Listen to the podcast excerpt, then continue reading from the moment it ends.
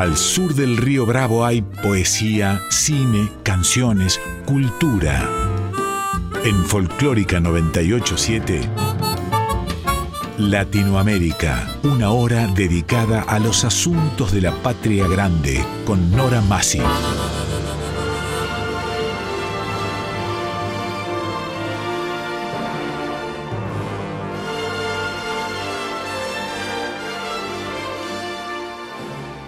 Latinoamérica, novela, cuento, teatro, poesía, música, artes visuales, nuevas tecnologías.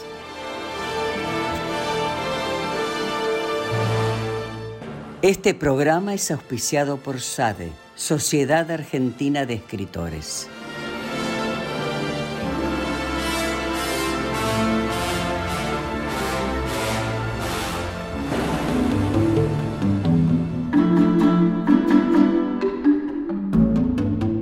Hoy, nuevas tecnologías. Pablo Menegol, periodista, comunicador, marketinero. Su invitada, profesora María de las Mercedes Lois, licenciada en Administración y Gestión de la Educación. UNSAN, Universidad Nacional de San Martín. Tema, Educación para Adultos Mayores.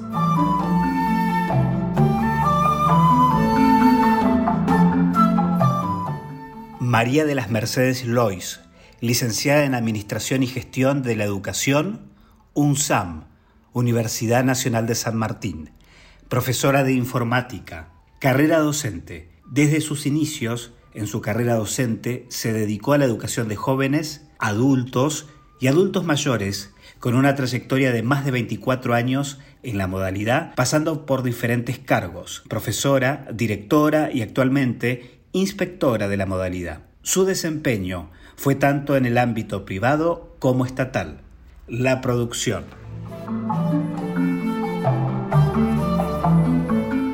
Gracias Nora, buenas noches, buenas noches a nuestros escuchas. Bienvenida Marimé al programa, es un programa que tenía, teníamos todos muchas ganas de hacer porque Marimé se dedica esencialmente a la educación de adultos mayores, así que está bueno. Hemos tenido una mirada desde lo sociológico en el primer programa, una mirada desde los contenidos, con generadores de contenidos, una mirada desde lo que son los videojuegos para los adultos mayores, y ahora tener un docente de adultos mayores me parece que va cerrando el círculo. Eh, bienvenida, Marimé, contanos específicamente a qué te dedicas vos. ¿Qué tal, Pablo?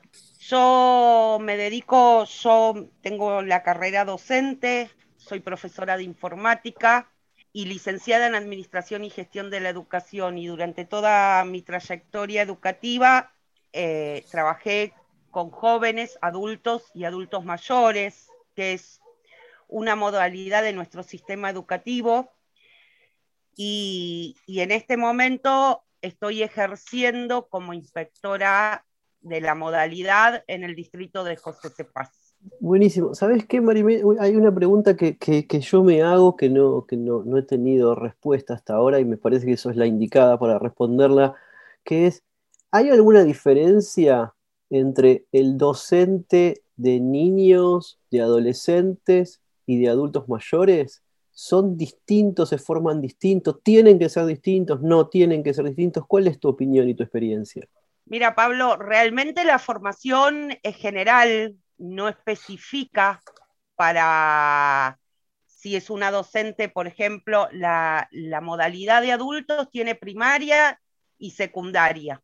Y el docente se forma, si es maestro de grado o si es profesor, pero no se especifica justamente para adultos. Sí después existen posgrados. Sí creo que tiene que haber una diferencia, tendría que empezar a especificarse justamente eh, esta cuestión de que el docente se forme para educar a adultos, justamente por las características del sujeto que educamos. No es lo mismo un nene, ¿sí? De primero, segundo, tercer grado, que un adulto mayor o un joven al cual vos vas a alfabetizar.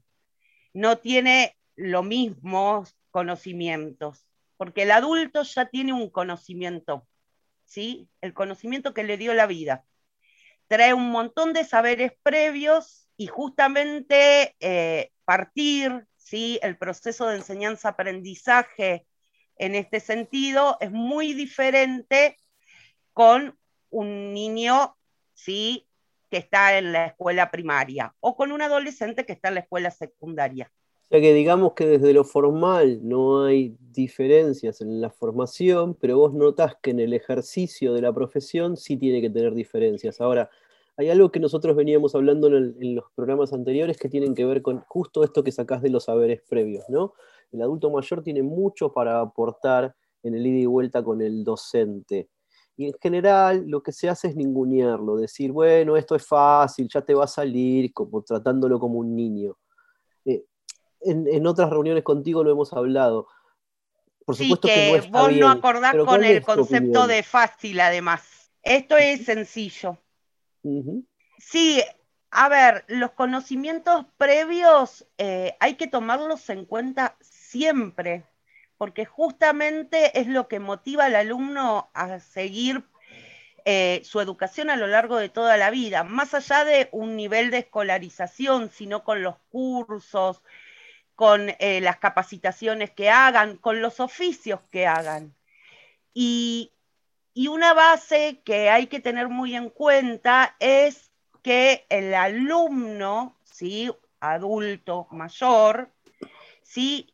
construye junto al docente ¿sí? ese proceso de aprendizaje. o sea que el proceso de aprendizaje es de dos. Eh, el proceso de aprendizaje es de a dos, un enseña y un alumno que aprende.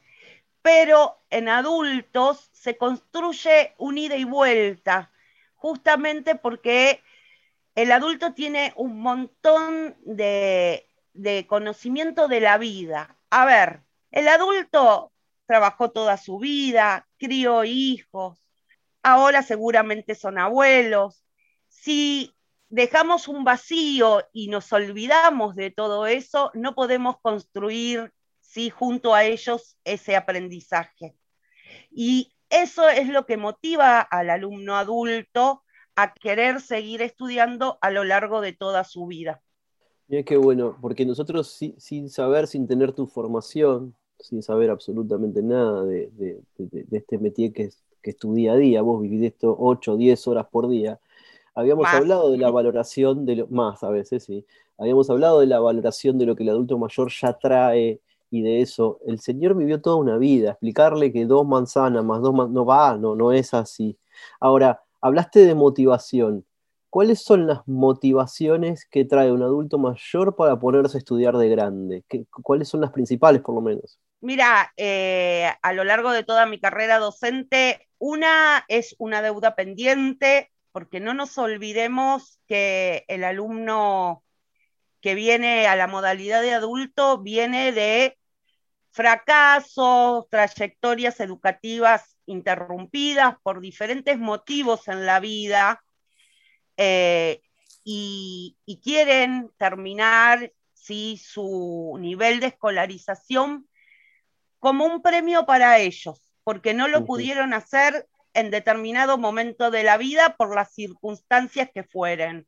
Y, otros porque quieren seguir estudios superiores. Eh, es muy interesante la pregunta que me haces. Eh, en los últimos años eh, yo lo que vengo viendo es que todos nuestros alumnos en la modalidad continúan sus estudios a nivel universitario o terciario, lo cual a mí me gratifica enormemente, porque creo que, o sea, para estudiar y para seguir enriqueciéndonos a nivel intelectual, eh, no tenemos edad, y eso realmente es satisfactorio cuando vos ves que el alumno quiere superarse día a día. Eh, la verdad que lo que decís sorprende. Más o menos tenés idea en números, en porcentajes a muy alto nivel, muy grosso modo, cuánta gente de las que termina. Y un 50% del alumnado prosigue estudios superiores. Qué bueno. Con lo cual, más a nuestro favor de lo que venimos diciendo con Patricio y con Nora, que las inversiones en, educación de adulto mayor debería ser una cuestión de Estado. No sé cuál es tu mirada. Sí, eh, yo creo que tiene que haber políticas públicas justamente, más que nada por este envejecimiento activo que se viene dando en estos años, ¿sí? Eh, creo que es necesario invertir en la educación de adultos porque si no es como frustrar también al adulto que llega a una edad y ahí nos quedamos. No puede seguir avanzando en su vida con intereses propios. Es necesario que se invierta en la educación de adultos. Mira, ahí no solo estoy de acuerdo con vos, sino que te duplico la apuesta, Marimé. Yo no creo que sean políticas públicas nada más. Yo creo que son políticas de Estado, donde lo público está y hay que obligar al privado a que también invierta. Son políticas de Estado. El Estado va para allá, hay que seguir al Estado. Me parece que nos falta mucha madurez como para, para tomar al adulto mayor y hacer políticas de Estado. Hablábamos la semana pasada de ciertas leyes que todavía están en el Congreso, que están dando vueltas. Me parece que son políticas de Estado más que públicas, que incluyen lo público, pero que a su vez eh, hacen que el privado, universidades, este, colegios o lo que fuere, también tengan que invertir una parte en ellos, ¿no? Sí, yo creo que estoy totalmente de acuerdo con vos. Eh, y eh, no solo invertir, sino que empezar a, a pensar también este perfeccionar al docente para trabajar justamente en la modalidad de adultos. ¿Por qué te digo esto? Porque cuando me hiciste la primera pregunta me quedé pensando, ¿cuál es el rol del docente de adultos? ¿Qué necesita nuestro docente de adultos? Nuestro docente de adultos primero necesita empatía, porque los tiempos no son los mismos. Vas a tener alumnos que vayan avanzando, con mayor fluidez sus aprendizajes y alumnos que tengan tiempos diferentes. Por eso el docente necesita empatía. Otra cuestión son aulas heterogéneas. Porque hay muchas diferencias de edades. Vos pensás que la modalidad de adultos acá en la Argentina es a partir de los 18 años para la secundaria y para la primaria a partir de los 14 años. Entonces, dentro de un aula, vos te podés encontrar un alumno que tenga 14 años con un alumno que tenga 70. Entonces, son diferentes realidades, ¿sí? De cada uno de nuestros alumnos. Y nuestros docentes tienen que estar preparados para esas aulas heterogéneas y para sacar eh, que sea fructífero ese proceso de enseñanza-aprendizaje adentro del aula y fuera del aula. Y heterogéneo también a nivel con los conocimientos con los que entran. Me imagino que debe ser muy complejo nivelar, ¿verdad? Es que no hay que nivelar, lo que hay que hacer es acompañar la trayectoria de cada alumno en particular. Cuando vos trabajás en adultos, no entras a un curso de ¿sí? a una comisión, un curso de 30 alumnos, ¿sí? que eso a todos les voy a dar lo mismo. Voy a trabajar en particular ¿sí? esa trayectoria educativa que trae el alumno ¿sí? con proyectos que integren, que se integren desde las distintas áreas con ejes vertebradores y que el alumno pueda ir junto a su docente construyendo ese aprendizaje. En adultos, eh, el docente toma un rol de tutor, de acompañar, ¿sí? Para la producción del aprendizaje. Mirá qué interesante, mirá qué bueno. Mira, parte de lo que a mí me, gusta, más que me gusta, me apasiona, es la formación de los, de los más chicos, ¿no? Me, parece súper divertido, interesante, donde ahí sí nivelás. Mirá qué diferencia, ¿no? Que me estás contando, que no se estás contando a todos. No nivelás, aprovechás el nivel que tiene cada uno y partís de ahí. Con lo cual, tu aula, en vez de ser de 30 personas, es de 30 mundos. Cada uno trae su mundo y vos no igualás. Desde su mundo partís de ahí hacia adelante. Está buenísimo. Sí, es muy interesante eh, el tema del perfeccionamiento docente, porque justamente era esto que yo te, te venía diciendo. La formación es general de los docentes, pero no es específica ¿sí? en la modalidad.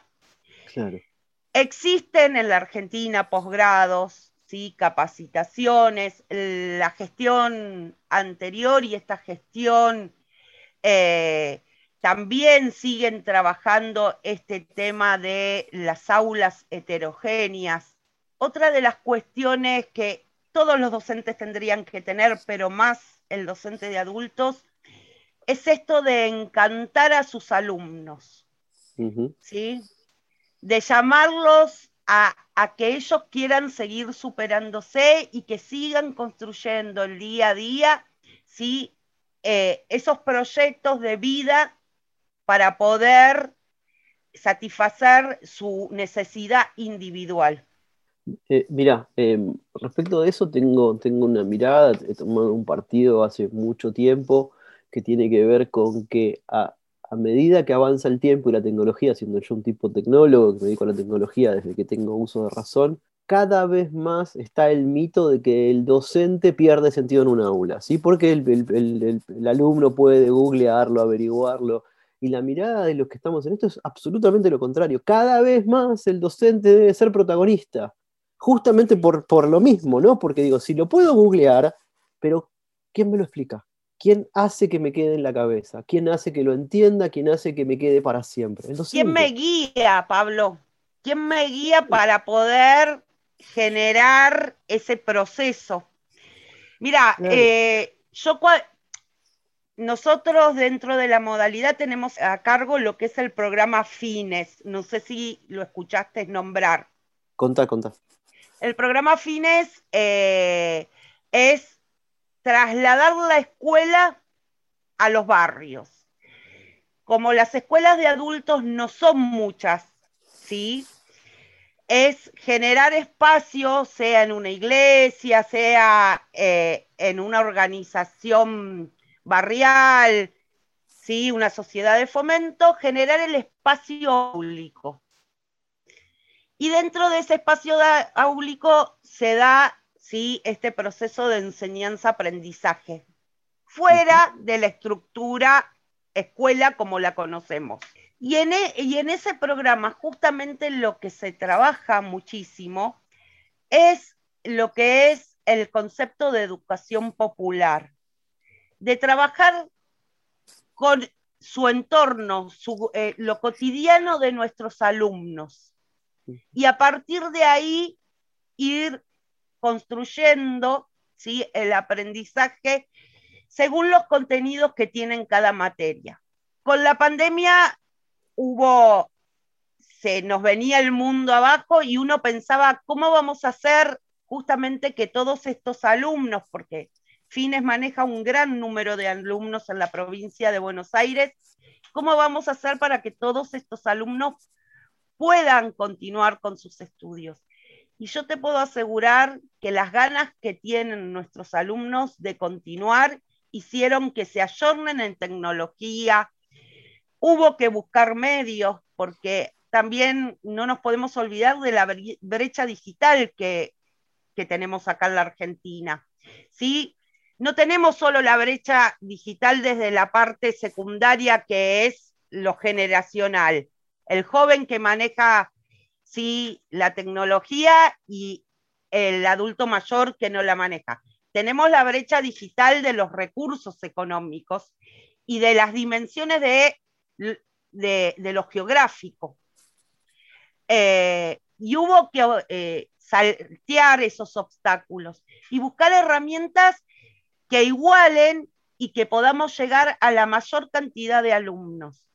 Las producciones de los alumnos tecnológicamente, ¿sí? porque acá eh, en el distrito, por ejemplo, se utilizó el aula WhatsApp, fueron espectaculares, ¿sí? pero justamente con este sentido, el construir junto a sus docentes y el tener que cambiar, o sea, también esto, eh, el docente tuvo que cambiar su metodología, porque no es lo mismo el aula con el pizarrón o el papel que dar a través de un teléfono celular las clases.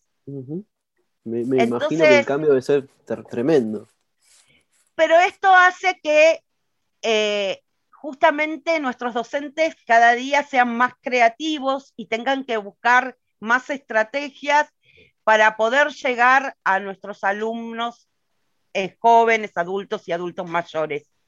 Sí, ahí lo que pasó, no solo a nivel educativo, te lo puedo decir también a, nivel industria, a nivel empresarial, lo que pasó con la pandemia, si le tenemos que buscar un lado positivo, que debe tener cero lados positivos, pero si le tenemos que buscar un lado positivo, lo que pasó es, nos obligó a todos a usar la tecnología. Acercarnos a las nuevas tecnologías. Las empresas privadas, departamentos públicos, que la documentación no sea más en papel, bueno, te, ponela en esta web aceleró en países pobres como el nuestro la digitalización. Lo aceleró, pero este, años lo aceleró, porque no había otra manera.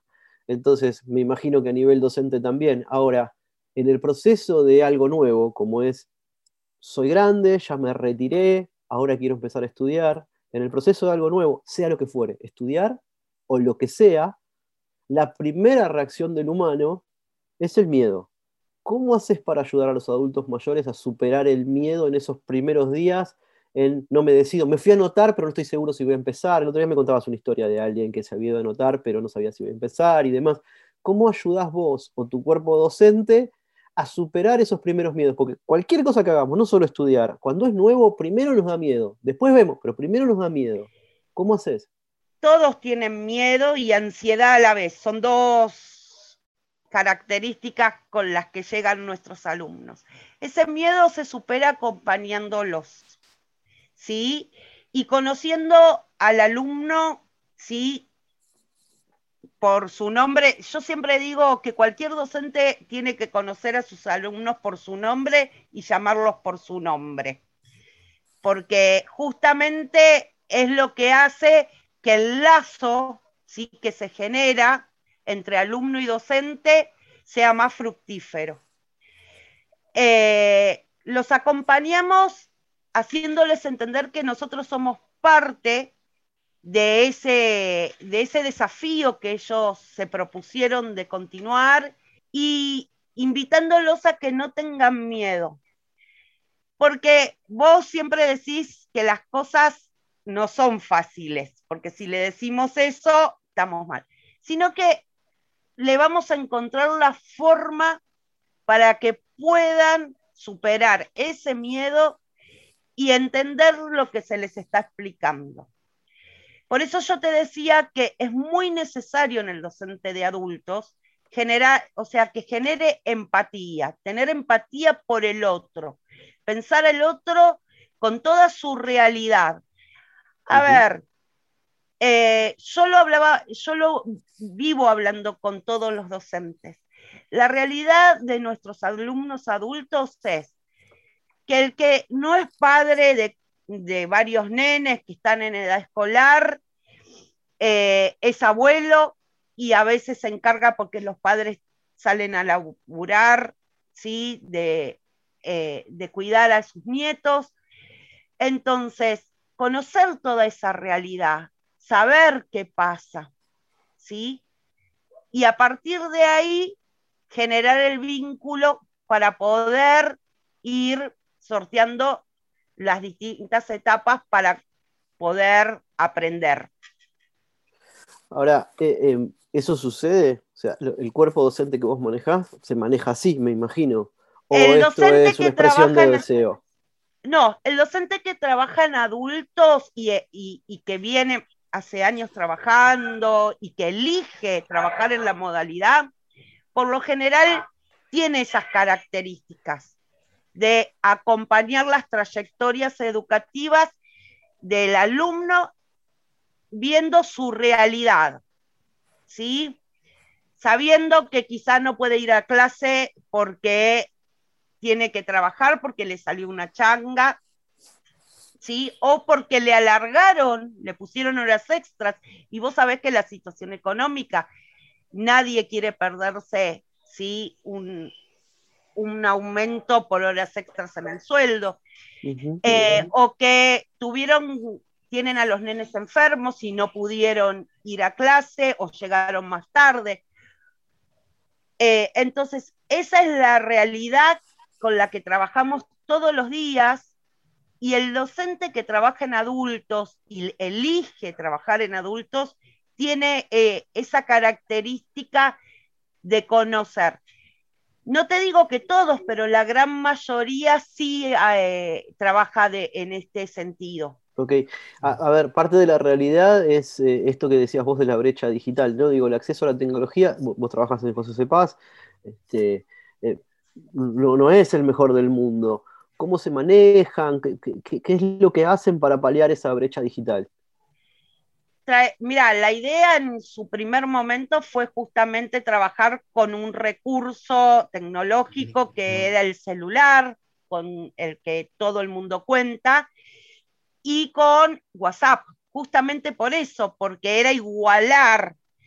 Asimismo, vas a encontrar eh, alumnos que no se pudieron ayornar porque les fue difícil, porque, a ver, no nos olvidemos que el formato papel eh, también es necesario, porque es un contacto con la realidad. El libro, ¿sí? Igualmente eh, se armaron cuadernillos para aquellos alumnos que no tenían acceso, se distribuyó, se los acompañó de todas formas posibles, no solo adentro del aula de WhatsApp, yo lo que te digo que los docentes trabajaron 24/7 durante toda esta etapa, porque realmente estuvieron conteniendo, porque, a ver, eh, la realidad que cuando trabajas en la docencia necesitas ese vínculo cara a cara con tu alumno. Vamos a hacer ahora un pequeño y brevísimo corte y seguimos con el tema planteado por usted, profesora.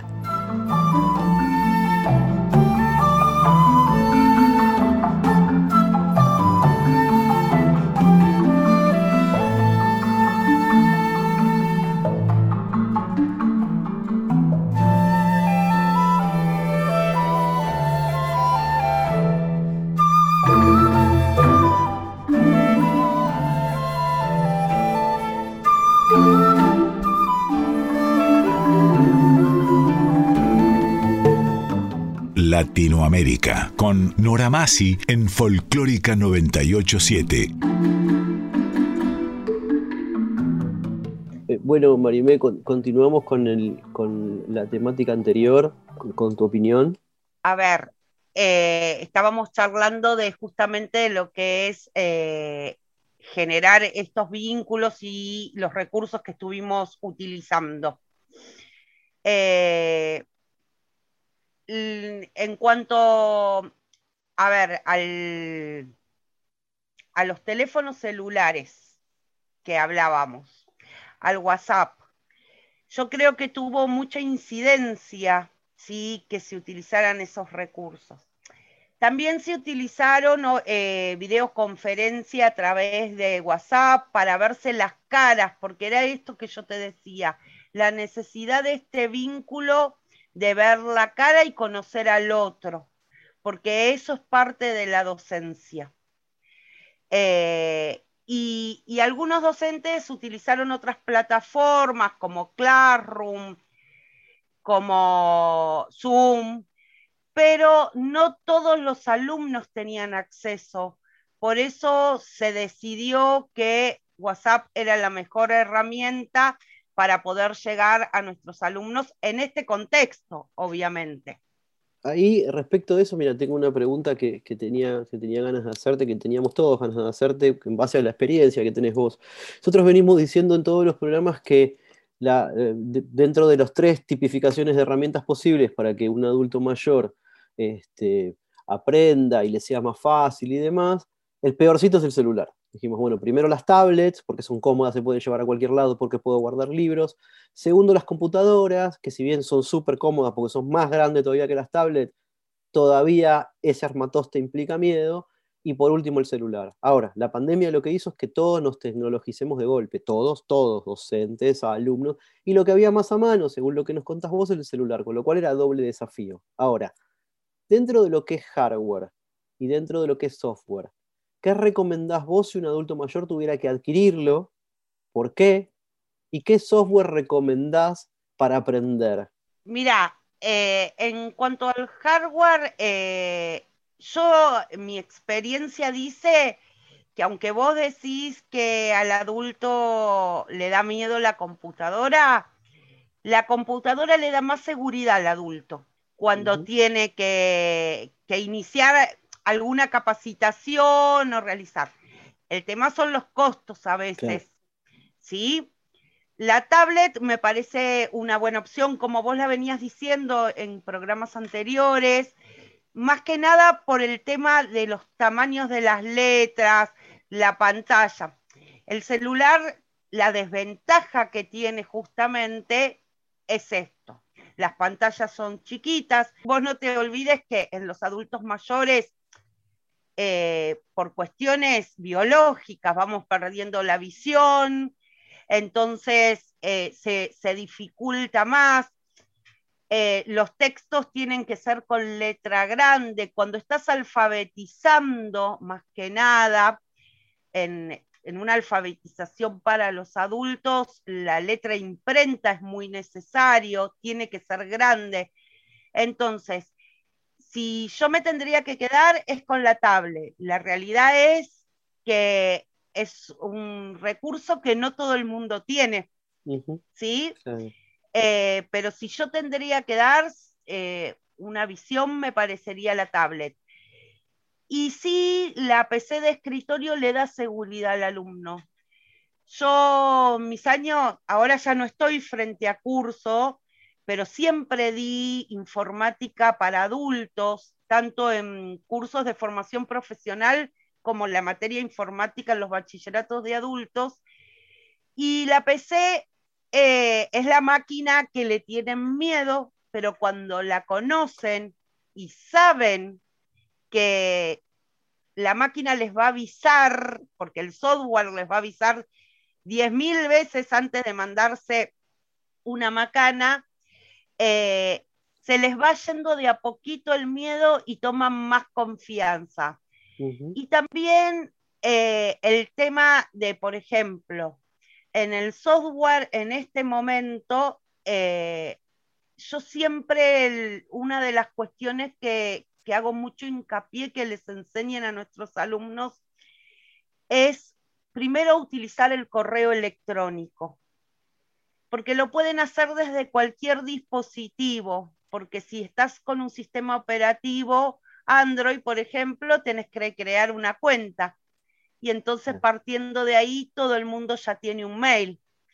Y quizás hasta a veces lo desconocen porque no, no saben cómo utilizarlo. Eh, y se hizo, o sea, yo siempre les, les pido a los docentes que enseñen justamente eso.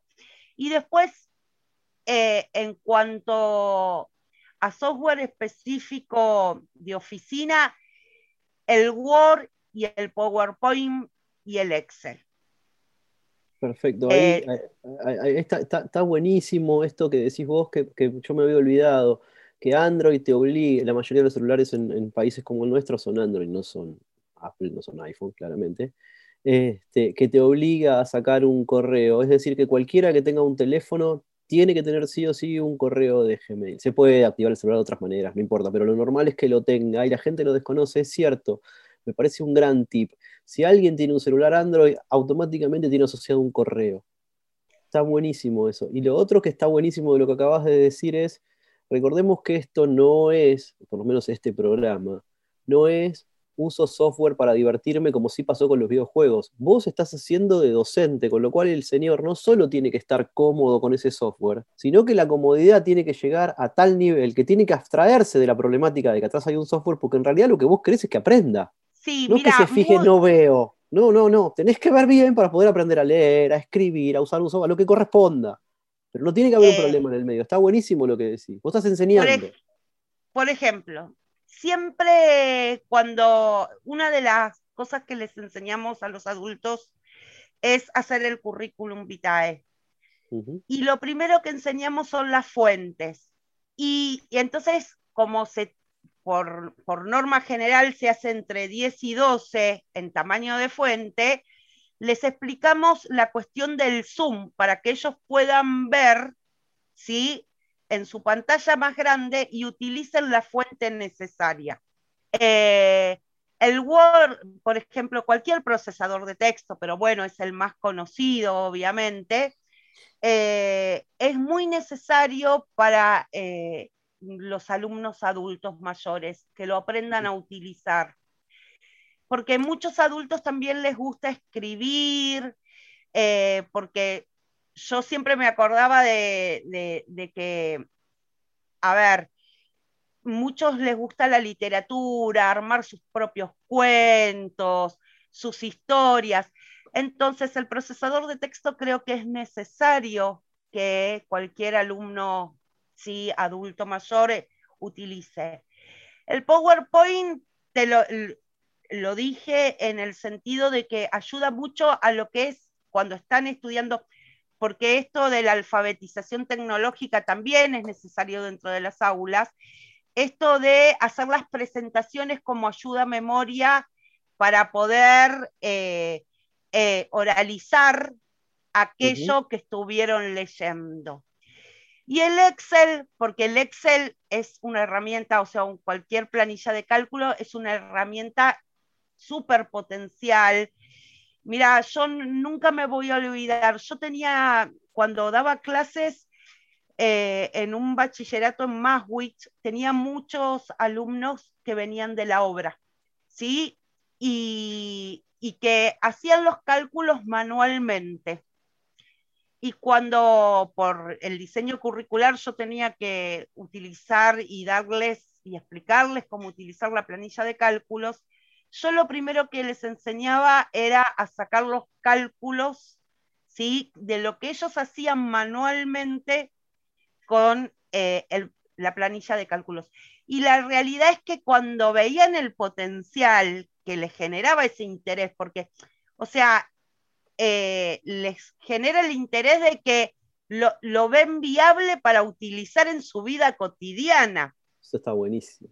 ¿Entendés? Y es desde ahí donde tenemos que partir con las TICs. Eh, cuando yo quiero alfabetizar tecnológicamente a mis alumnos, yo tengo que buscar cuáles son los intereses de mi alumno y partiendo de ahí, busco la herramienta de software necesaria. Ah, hablando eh, de eso, Internet, ¿qué, función cumple en todo esto? ¿Vos los mandás a buscar cosas a Internet? ¿Pensás que sirve para todo esto? A ver, yo le, encuentro cuatro, eh, tres o cuatro potencialidades. Primero, la búsqueda de información. En cuanto a la búsqueda de información, nosotros lo que les enseñamos es a buscar en fuentes fidenignas. Claro. ¿sí? Eh, que no nos quedemos nosotros trabajamos mucho el recurso del artículo periodístico, entonces buscar distintos artículos periodísticos y, poderlos bajar para poder leer y todo. Después también lo comunicacional, porque no nos olvidemos que la, eh, la persona adulta durante este transcurso de la pandemia y muchas veces antes de la pandemia. Es como que se siente aislado, porque a veces también hay distancias, los tiempos no dan. Entonces, la parte comunicacional es súper para el alumno, sí, adulto mayor, poder aprenderla. Eh, esta cuestión de utilizar una videoconferencia, un chat, eh, y más para si prosiguen estudios eh, superiores, las, las aulas virtuales todas tienen foros, entonces también genera ese intercambio de opiniones. Eh, y después también tiene la parte de ocio, y que también ayuda muchísimo, por ejemplo, a, activar cognitivamente. Hay juegos de, de, estrategia y de pensamiento que, generan, eh, o sea, una muy buena recepción del alumno eh, y puede también entretenerse. Hay, dos cosas em, em, muy, muy interesantes de esta última, de esta última parte. La primera es que lo ayudan primero a encontrar las fuentes, ¿no? Porque en un lugar donde hay tanta sobreinformación, encontrar una fuente real, yo que soy periodista se lo puedo decir, es muy, muy complejo. Entonces, ayuda, la verdad que está buenísimo. Y la segunda, que es una pregunta para vos, es también navegando por internet, así aguas abiertas de internet, el adulto mayor es carne de, cañón para ser engañado y demás. También dan cuestiones de seguridad informática, las, tocamos en uno de estos programas, pero me gustaría vos como docente, ¿qué les enseñan que no deben hacer a los adultos mayores? Eh, por ejemplo, todo el tema de las contraseñas. También enseñamos mucho, a ver, hay veces que también nuestros alumnos eh, entran a plataformas a llenar formularios. Eh, enseñamos que las contraseñas no se dan, que si tienen dudas siempre consulten con su docente o también dentro de su familia este tema. Y también enseñamos este tema de las réplicas, porque vos viste que eh, está como muy de moda, me llega el mensajito y lo replico a todo el mundo, sin ir a la fuente y ver, o sea, trabajamos mucho lo que es fake news también en adultos. Mira qué bueno. Eh, y, y en seguridad, esto de que no den contraseñas, que no pongan datos personales, salvo que expresamente se necesiten y era la misma planilla que llenaban. Eh, en formato papel, obviamente. Y ahí respecto de, todo eso, eh, ¿la experiencia cuál es? Porque una vez que vos les enseñás todo esto, ¿sentís que ellos van y buscan y, demás o lo hacen obligados? O sea, ¿cuesta mm. esto o, le encuentran la vuelta? Y tenés un 50% que, que se amiga con la tecnología y quiere saber más. Y tenés otro 50% que está dubitativo, que déjame con el libro, me dicen, con el manual, eh, con el cuadernillo, pero no, en el entorno cotidiano, yo creo que, todos nos fuimos ayornando eh, a, la utilización de diferentes herramientas para mejorar nuestra calidad de vida, ¿sí? Eh, y más los adultos mayores. Y esto de la búsqueda, por ejemplo, eh, es muy interesante. Casi todas las universidades, ninguna comenzó todavía en forma presencial, salvo casos específicos. Y fíjate que darles esta herramienta, ¿sí? Y ayudarlos eh, facilita este contacto con la vida universitaria o terciaria. Marimé, eh, queda poquito para cerrar el programa, tengo dos o tres últimas preguntitas y una, conclusión. Creo que este programa eh, en general enseña y yo particularmente aprendí mucho en este programa. Había cosas que la verdad realmente no sabía. Lo primero es, si un adulto mayor que nos está escuchando, aunque sea provincia de Buenos Aires, este programa se escucha en todo el mundo, gracias a Dios, en España, en Estados Unidos, en, muchos lugares, pero aunque sea provincia de Buenos Aires, alguien le interesó empezar a estudiar, ¿qué tiene que hacer? ¿A dónde tiene que ir? Me quiero anotar porque lo que me dijo Marimé está buenísimo. ¿A dónde va? Eh, se tiene que acercar, sí, eh, algún centro educativo de nivel secundario, que por lo general se le dice SENS, si quiere hacer su secundaria, y a una EPA la primaria. Si no sabe dónde está, se acerca a la jefatura distrital de cualquier distrito y averigua qué instituciones hay de esas características. O sea, voy a cualquier colegio público y pregunto dónde está la jefatura distrital, digamos. Exacto. Igual, a ver, ya que estamos hablando de tecnología, vos ponés jefatura distrital de José Cepá, jefatura distrital de está en internet, todas tienen y está todo en internet con el correo electrónico y pueden mandar si un más mail o menos y averiguar. tecnología, podés entrar por ahí. Si lo que querés aprender es a, manejar tecnología o alfabetizarse o hacer la secundaria, qué sé yo, pero todavía no manejas, vas a cualquier colegio público y preguntas por eso y te van a mandar a ese lugar donde ahí te van a asesorar. ¿sí? Te van a asesorar. Y también es muy interesante porque eh, están los FP, que son los centros de formación profesional, y muchos y en casi todos los distritos hay cursos de aprender a utilizar las tecnologías, o sea, operador de PC, eh, diseñador gráfico. Entonces, también es interesante. Y dentro de la jefatura puede preguntar dónde están esos centros de formación profesional. Perfecto. Y desde el otro lado, te decía que para mí este fue un programa increíble porque hemos aprendido todos, me, me súper incluyo en eso.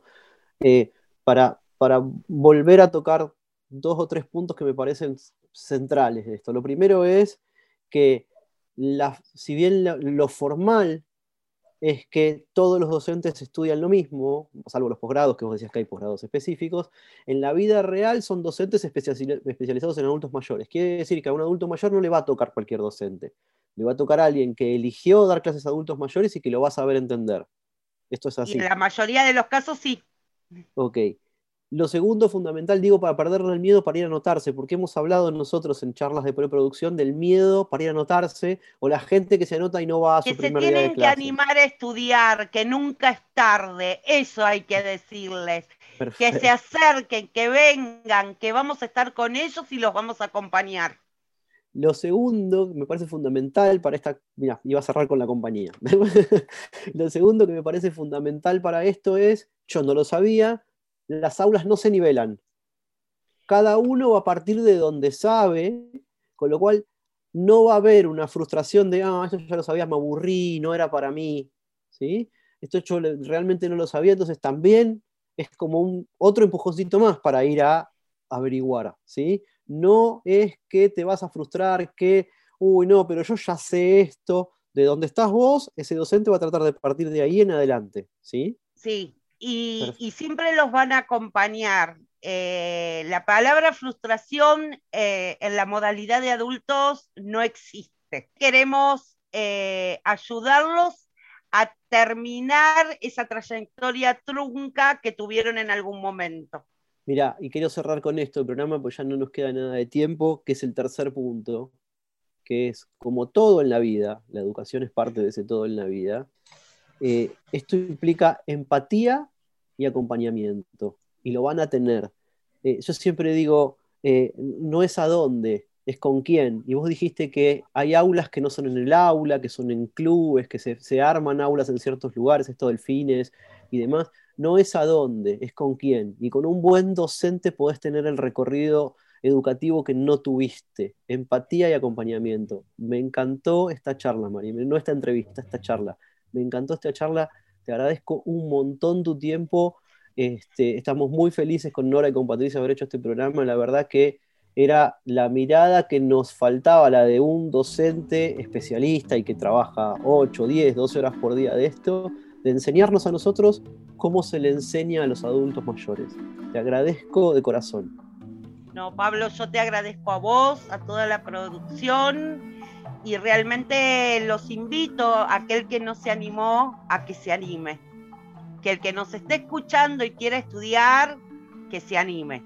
Licenciada, ha dado usted una clase magistral, realmente, llevada también magistralmente por Pablo.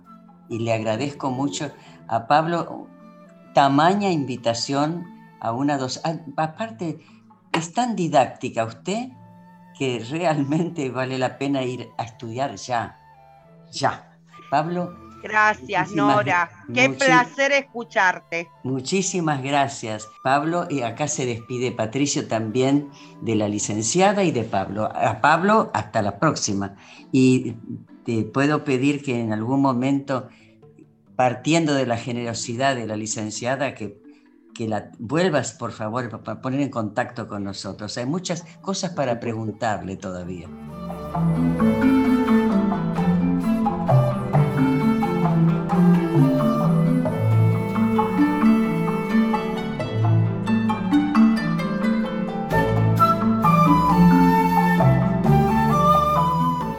Hoy, nuevas tecnologías. Pablo Menegol periodista, comunicador, marketinero. Su invitada, profesora María de las Mercedes Lois, licenciada en Administración y Gestión de la Educación. UNSAN, Universidad Nacional de San Martín. Tema, Educación para Adultos Mayores. Presentación, Quique Pessoa. Realización técnica y editor de arte, Javier Chiavone. Recopilación de autor y coordinación, Patricio Schulze. Te invitamos a escuchar cualquier episodio de Latinoamérica en nuestro podcast. Nos podés encontrar en anchor.fm, Spotify, Google y Apple Podcast, entre otras. Te esperamos. Producción, guion y conducción, Nora Massi. Latinoamérica, novela, cuento, teatro, poesía, música, artes visuales, nuevas tecnologías.